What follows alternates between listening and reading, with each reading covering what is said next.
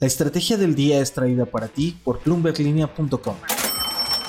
Muy buenos días. Tres gobernadores salen a vender México en Suiza este jueves. Platico con uno de ellos, Mauricio Vila de Yucatán. También quién brilló y qué se habló de América Latina en el Foro Económico Mundial. No olviden hacer clic al botón de seguir del podcast, activar la campana para que así puedan recibir la alerta de un episodio nuevo cada mañana.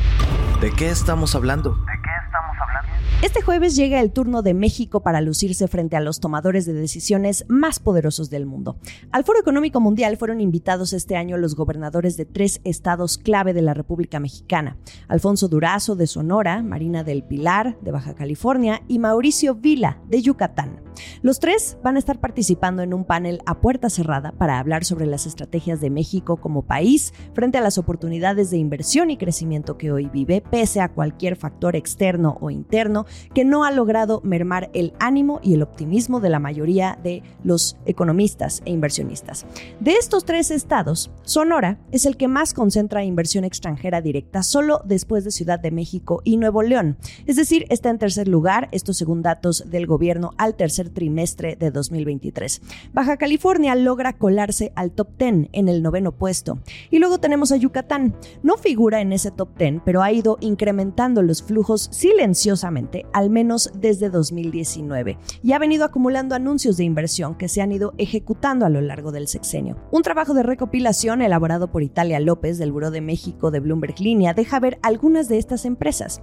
Grupo Elecnor y Accenture para construir un centro tecnológico. También la Aero espacial PCC Airfoils, la cementera Holcim, Woodgenics, que hace cocinas integrales para empresas como Disney, también empresas que fabrican barcos, lanchas y catamaranes, autoparteras de ropa deportiva y bueno, las más sonadas últimamente, Heineken y Gruma, cerveza y tortillas. También el interés incrementa por las obras estrella del presidente López Obrador, en este caso el polémico tren Maya o el corredor transísmico. El tamaño de la inversión que requiere Yucatán aún no se ha visto, considerando también el tipo de infraestructura que se requiere, especialmente la energética. Entonces, la promoción se vuelve vital. Ahí tienen a dos gobernadores en los dos extremos del país, Samuel García en el norte en Nuevo León y ahora Mauricio Vila en el sur, que viajan a Suiza para aprovechar el momento y amarrar más inversión. Aunque el gobernador Vila está por terminar su periodo en el cargo como gobernador, me dice que no quiere perder oportunidad de seguir amarrando esas inversiones para este estado que dentro de la región sureste de México es el más importante. Sumen ustedes los más bajos niveles de incidencia delictiva e inseguridad que actualmente suman a este atractivo de las empresas que desde allí quieren exportar a la costa este de Estados Unidos. Desde Davos. En exclusiva y a horas de su participación en el panel Estrategia México, platico con el gobernador de Yucatán, Mauricio Vila, sobre su participación en el Foro Económico Mundial en Davos, Suiza. Gobernador, bienvenido a este espacio. Cuéntenos, ¿a qué fue a Davos? Hola Jimena, ¿cómo estás? Pues primero que nada, agradecerte la oportunidad que nos das de platicar desde aquí de Davos. Pues yo estoy viniendo a promover mi estado, promover Yucatán, que es un estado que está creciendo, que está avanzando, que está generando nueva infraestructura y que ya es un jugador real en el tema de nearshoring. Mucha gente cree que el nearshoring es algo que solo está pasando en los estados del norte, pero hoy Yucatán está trayendo nuevas empresas, nuevas inversiones, generando empleos. Y para darte un dato, ¿no? Eh, según un estudio de Credit Suisse, Yucatán fue el tercer estado de la República que más nuevas inversiones atrajo de nearshoring en el año 2022. Así que estamos trabajando sobre eso y generando las condiciones y las oportunidades, pero sobre todo promoviendo nuestro estado en foros como este para poder seguir atrayendo inversiones. Y es verdad, son retailers, empresas de tecnología, autoparteras, manufactura de barcos, cementeras, aeroespaciales. Y pues me imagino que también como algunos otros gobernadores en ediciones anteriores, pues uno busca seguir atrayendo más, ¿no? Em, ¿Cuántos anuncios de inversión se contemplan para Yucatán este año? ¿Qué trae eh, en la lista, gobernador?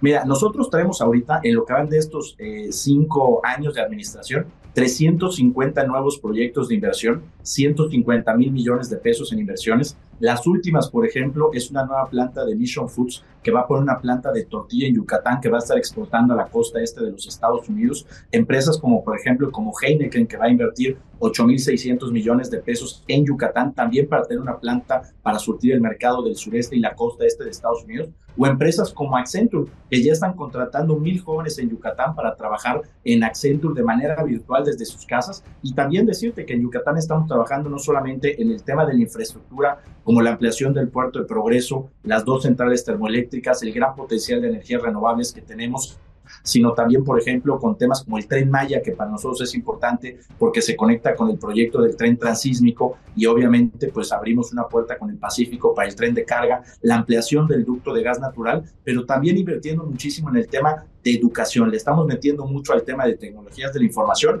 y para darte algunos ejemplos, acabamos de abrir, no acabamos, hace un año abrimos la primera carrera en ciberseguridad del sureste, la primera especialidad Hemos eh, incrementado nuestra matrícula de estudiantes prácticamente al doble, 150 más de mujeres estudiando carreras relacionadas con tecnología de la información, con una beca que les estamos dando para poder cursar de manera gratuita estas carreras. Y bueno, pues eso es en lo que nos estamos enfocando, más infraestructura, más promoción y más educación para tener el capital humano preparado que necesitamos para aprovechar estas grandes oportunidades.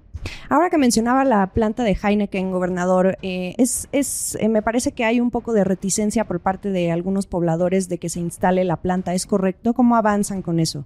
Pues mira, aquí acuérdate que se tienen que hacer las consultas, se hacen las consultas públicas, quien tenga alguna duda, pues obviamente puede entrar, puede externar sus opiniones y al fin y al cabo pues será la Secretaría de Desarrollo y Medio Ambiente Federal quien otorgue los permisos. Nosotros, este es un proyecto que hemos estudiado mucho. Nosotros, por ejemplo, pues hemos visto la ubicación, que es una ubicación que no nos va a generar problemas hídricos y para que tú tengas una idea, eh, lo, que, lo que va a generar de agua o, el agua que va a requerir Heineken, que siempre es el principal problema, es el 0.5% del total de las concesiones que están siendo otorgadas en Yucatán de agua. Entonces, es un, porcentaje mínimo comparado con lo que ya existe. Y el otro tema también es que Heineken va a tener una tecnología impresionante, que es la más eficiente del mundo, donde prácticamente por cada dos litros eh, de agua que consume, otros dos litros se recuperan. Entonces, la verdad es que estamos muy contentos con esta oportunidad de Heineken de invertir una planta en Yucatán amigable con el medio ambiente y, por supuesto, ¿no? Pues eh, las objeciones que hayan se tomarán en cuenta y al final pues, se otorgarán los permisos de acuerdo a la ley. Yucatán, la verdad, es la cereza de todo el sureste mexicano, es el estado más importante. Usted dijo hace unos meses que este estado podría ser la nueva frontera con la costa este de Estados Unidos, pero ¿qué falta para consolidar a Yucatán como ese hub en medio de todo el fenómeno del nearshoring? Estamos por iniciar la ampliación del puerto de Progreso. Este año se terminan las dos centrales termoeléctricas. El Tren Maya es un proyecto que ya arrancó. Entonces, eh, el ducto de gas natural, ya estamos recibiendo el gas natural que necesitamos y viene una ampliación del ducto de Mayacán. Entonces, hoy te puedo decir que ya las empresas que están viniendo a Yucatán ya están viniendo a exportar a la costa este de los Estados Unidos. Yo creo que en un año, año y medio, cuando esta infraestructura esté funcionando al 100%, pues ahora sí que no va a haber ningún impedimento. La verdad es que estamos contentos, nos hace falta mucho por hacer y hoy creo que el tema de infraestructura está siendo entendido para lo que necesitamos y el tema de educación es importantísimo para preparar nuestra mano de obra para las oportunidades que vienen. ¿Y qué hay de la infraestructura energética? ¿Se tiene la capacidad para crecer? Por supuesto, mira, en estos momentos eh, tenemos energía suficiente, por supuesto muy justa, pero hay dos centrales termoeléctricas que se están construyendo en Yucatán, la Mérida 4 y la Mérida y la Valladolid 1. Es una inversión de 1.500 millones de pesos que está haciendo CFE, que va a venirnos a dar la electricidad que necesitamos para los próximos 20 y 30 años. Por otro lado, también es importante la gran capacidad de energía solar y eólica que tiene Yucatán.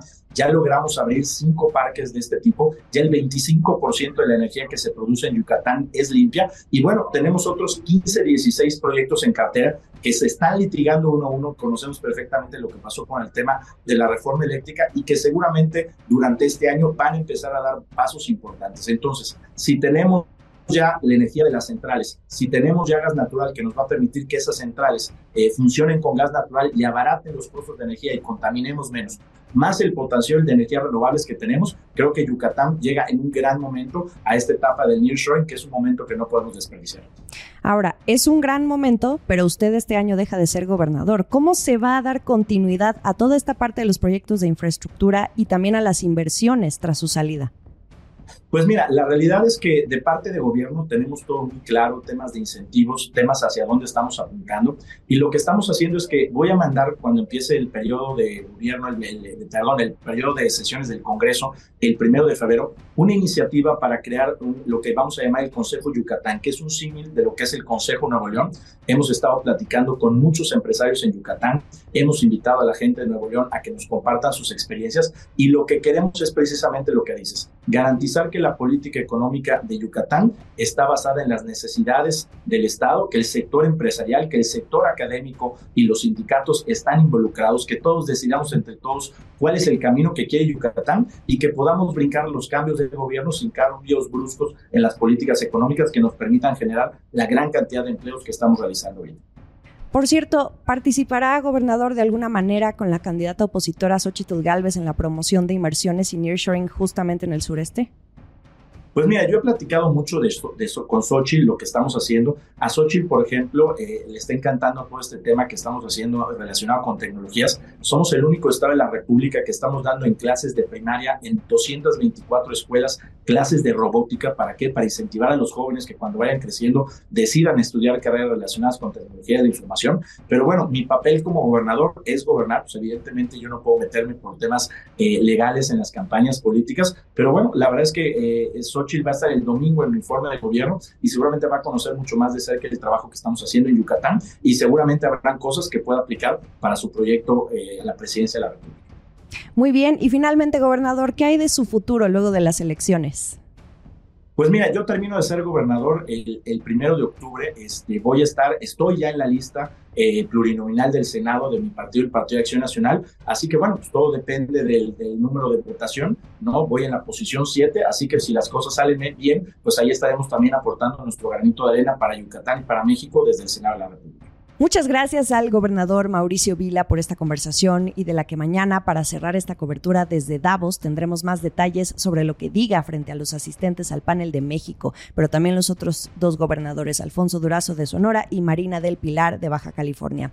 Rescato cuatro puntos de esta conversación con el gobernador Vila. Yucatán acumula 350 nuevos proyectos de inversión o lo que serían 150 mil millones de pesos. El gobernador también está prometiendo infraestructura lista para las obras federales y de nearshoring en un periodo de uno a dos años. También asegura que Yucatán tiene energía suficiente para el nearshoring y lo más interesante, sigue los pasos de Nuevo León y alista este llamado Consejo Yucatán. El último sorbo. En el Foro Económico Mundial, América Latina también ha tenido sus propios espacios. Ahora sí, uno de los discursos más esperados ya ocurrió, el del presidente de Argentina, Javier Milei. Me acompaña como todos los días de esta semana desde Davos, en Suiza, Enrique Perret, director de la US Mexico Foundation. Enrique, ¿cómo fueron recibidas las palabras de Milei? Y además, ¿en qué otros espacios se estuvo discutiendo la situación de América Latina? Cuéntanos. Definitivamente ahora sí el, día en donde más se habló de América Latina. También estuvo el, presidente Gustavo Petro en una sesión incluso con, con Bill Gates. Bastante también duro en cuanto a eh, pues todos estos retos que se les han puesto a los países en desarrollo en temas de cambio climático y reducción de, de, los efectos. Y, y él lo que decía es, pues a mí quítenme el riesgo, el, eh, quítenme la tasa de riesgo y yo mismo invierto, no les tengo que pedir, sino yo mismo, invierto. Entonces, un panel bien, pues bastante, bastante bueno, bastante confrontativo, Gustavo Petro, en, el buen sentido, ¿no? Eh, y luego Milei. Más adelante estuvo Milei, después de Milei estuvo el, presidente Sánchez de España, que, que si bien pues es Iberoamérica, no Latinoamérica, pero eh, digo, un poco para comparar mensajes. El presidente Milei, pues con un discurso, digo, el, el mismo discurso que tiene, que hemos escuchado muchas veces. Ayer comentamos cómo desde que salió de Argentina para venir a Davos, traía una agenda, eh, digamos, de, de, de, pegarle a la agenda socialista que él decía existe mucho en Davos. Eh, yo me voy un poco, Jimena, con, lo, con la reacción de la gente. Había muchos empresarios argentinos, empresarias argentinas, creo que la mayoría de ellos, si no es que todos, muy contentos, felices, eh, muy arropadores del presidente. Me parece que la reacción de la demás comunidad muy dividida. Eh, un mensaje en la parte económica de negocios me parece bastante sólido hizo una reflexión histórica, económica, eh, filosófica en algún sentido. Y, bueno, libre mercado, eh, por supuesto, eh, propiedad, propiedad intelectual, todo el tema del empresario o empresaria el concepto del éxito de la empresa, de venta de un valor, venta de un bien que le agrega valor al otro, que yo creo que son conceptos con los que pues todos coincidimos, ¿no? Eh, pero en la parte más, más social, creo que el tema del feminismo, por ejemplo, habló varias veces del tema de la agenda feminista radical, eh, criticó mucho a los gobiernos que han creado ministerios para la mujer, eh, el tema del aborto, por ejemplo.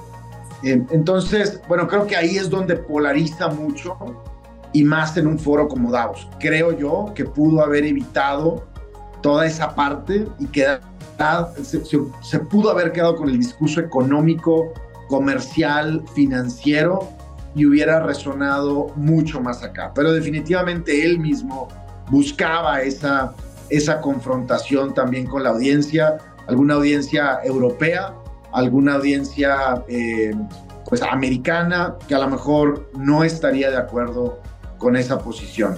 Eh, ellos también tuvieron el, el, país de Argentina, tuvo una sesión de estrategia argentina, así como la que tendremos nosotros el día de hoy, con, con los tres gobernadores y con el subsecretario de Cancillería, y les fue bastante, bastante bien Argentina.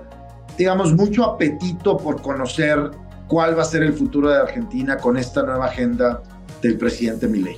Enrique, también eh, me parece que hubo una cena muy interesante donde estuvieron algunos empresarios hablando sobre el caso de América Latina. Eh, ¿Qué nos puedes comentar en torno también al aspecto tecnológico? Que también la región es muy vista desde el exterior en ese punto por el nivel de inversiones que llegan, por el grado de innovación que existe, por el número de empresas que se están creando y se siguen desarrollando y que siguen escalando. Mira, es, es, una, es una tradición aquí en el foro, todos los años se lleva a cabo una, una sesión, una, una cena de Latinoamérica. Regularmente son los ministros o los presidentes que vienen y hablan en esa cena. Este año lo cambiaron un poco, estaban todos los ministros que están aquí presentes en Davos de Latinoamérica, pero le pidieron más como la parte tecnológica a algunos expertos como, como Ricardo Hausman del Growth Lab de Harvard, como eh, Dava Newsom del MIT, del Media Lab, como Ian Bremer de Eurasia, estaba Marcelo Claure, y creo que lo que todos coincidieron, eh, Jimena, es que hablamos mucho de AI, hablamos mucho también en este podcast de AI ayer, pero eh, tanto Ian como Hausman, como la propia Dava decían, es que en Latinoamérica en particular, el gap entre Latinoamérica y Estados Unidos como punto comparativo se ha reducido en muchos aspectos. Desde, desde temas eh, de fertilidad, de participación de la mujer en la economía, eh, temas de urbanización, temas de infraestructura, temas de generación de energía. Se ha cerrado la brecha con Estados Unidos eh, muchísimo. En lo único en lo que no se ha cerrado la brecha, incluso se ha abierto la brecha, es en, el uso tecnológico. Y ese uso tecnológico, y lo hemos platicado aquí, por el uso del AI o por el mismo uso de Internet per se, abre una brecha mucho más grande en la productividad y en la eficiencia. Entonces creo que esa es la agenda, este fue el mensaje de hoy. América Latina le tiene que apostar definitivamente al uso de la tecnología y en particular de, de AI. Y, y, ahí el tema es, ah, hubo dos datos bien interesantes, decían, bueno, 700 eh, millones de personas hoy en el mundo no tienen acceso a electricidad y 2.6 millones de billones de personas, o sea, una tercera parte del mundo no tiene acceso a Internet, ¿no? A lo mejor un acceso diario y, y, continuo a Internet. Entonces, hablar a veces en Latinoamérica del uso de AI es complicado cuando no existe la plataforma básica. Esa fue la agenda de, de hoy de la cena, me pareció súper interesante, llena la cena y bueno, eh, pues ya estamos en los últimos, en los últimos días, últimas horas del Foro Económico Mundial de Davos. Y nada más un apunte ahí, porque precisamente por eso América Latina es un semillero para crear empresas. Lo que hacen falta son condiciones. Y ahí en ese punto Marcelo Claure tiene mucho expertise, porque en algún momento formó parte de SoftBank. Él lideró toda la ola de inversiones que se dieron en los últimos años en la región. Mencionó algo sobre eh, el potencial que todavía hay para invertir en la región, sus propios planes dentro de su Family Office, la nueva que ahora tiene. Bicycle se llama la, su, nueva, su nuevo fondo. y me parece pues que Marcelo bastante bullish, ¿no? Bastante, eh, eh, pues eso, muy positivo hacia Latinoamérica, contó la historia de cómo eh, pues él participó de este primer fondo, un billón de dólares para ir a Latinoamérica, encontrar startups y lo que encontró ese semillero del que tú hablas, Jimena, que si bien a lo mejor no estaba súper estructurado el ecosistema, pero el boost de contar con un fondo de inversión como el que ellos estructuraron hace, pues a lo mejor ya una década, ya unos siete años al menos, y que empezaban a fondear los que hoy son muchos de los unicornios. Había muchos unicornios latinoamericanos, eh, estaba Incode, estaba Produce Pay, estaba eh, iFood, estaban muchos eh, unicornios latinoamericanos y bueno, en muchos de ellos, pues Marcelo se ve que los conoce desde que eran, desde que estaban en pañales esos unicornios. Muchos unicornios latinoamericanos presentes en el Foro Económico Mundial, nos dice Enrique Perret. Muchas gracias nuevamente por lo que nos compartes. Y apunten entre esos unicornios a uno mexicano, Incode, cuyo dueño es Ricardo Amper. Incode se especializa en tecnología de datos biométricos o de verificación de identidad. Por ejemplo, entre sus clientes tiene algunas aerolíneas, pero también a bancos como Citibanamex, si no me equivoco, fue su primer gran cliente. También trabaja con empresas que tienen tiempo en la incursión de los servicios financieros como Rappi. Ricardo Amper se mueve en un mercado que puede alcanzar los 21 mil millones de dólares hacia 2028. Desde Davos estuvo promoviendo la creación de identidades digitales reutilizables de la mano de fortalecer la seguridad digital, pero también contribuir a los procesos democráticos, fundamental en este año electoral en todo el mundo. Apunten ustedes a este unicornio mexicano que fue invitado a compartir con la élite económica. Lo mejor de la información económica y de negocios está aquí en la estrategia del día. Estamos en ex Twitter como arroba la estrategia MX o como arroba Jimena Tolama. En Instagram, más allá del micrófono, como arroba Jimena Business. Y en YouTube, los episodios completos en video. Gracias por acompañarme este jueves. Esta fue la estrategia del día, escrito y narrado por Jimena Tolama, producido por Arturo Luna y Daniel Hernández. Que tengas un día muy productivo.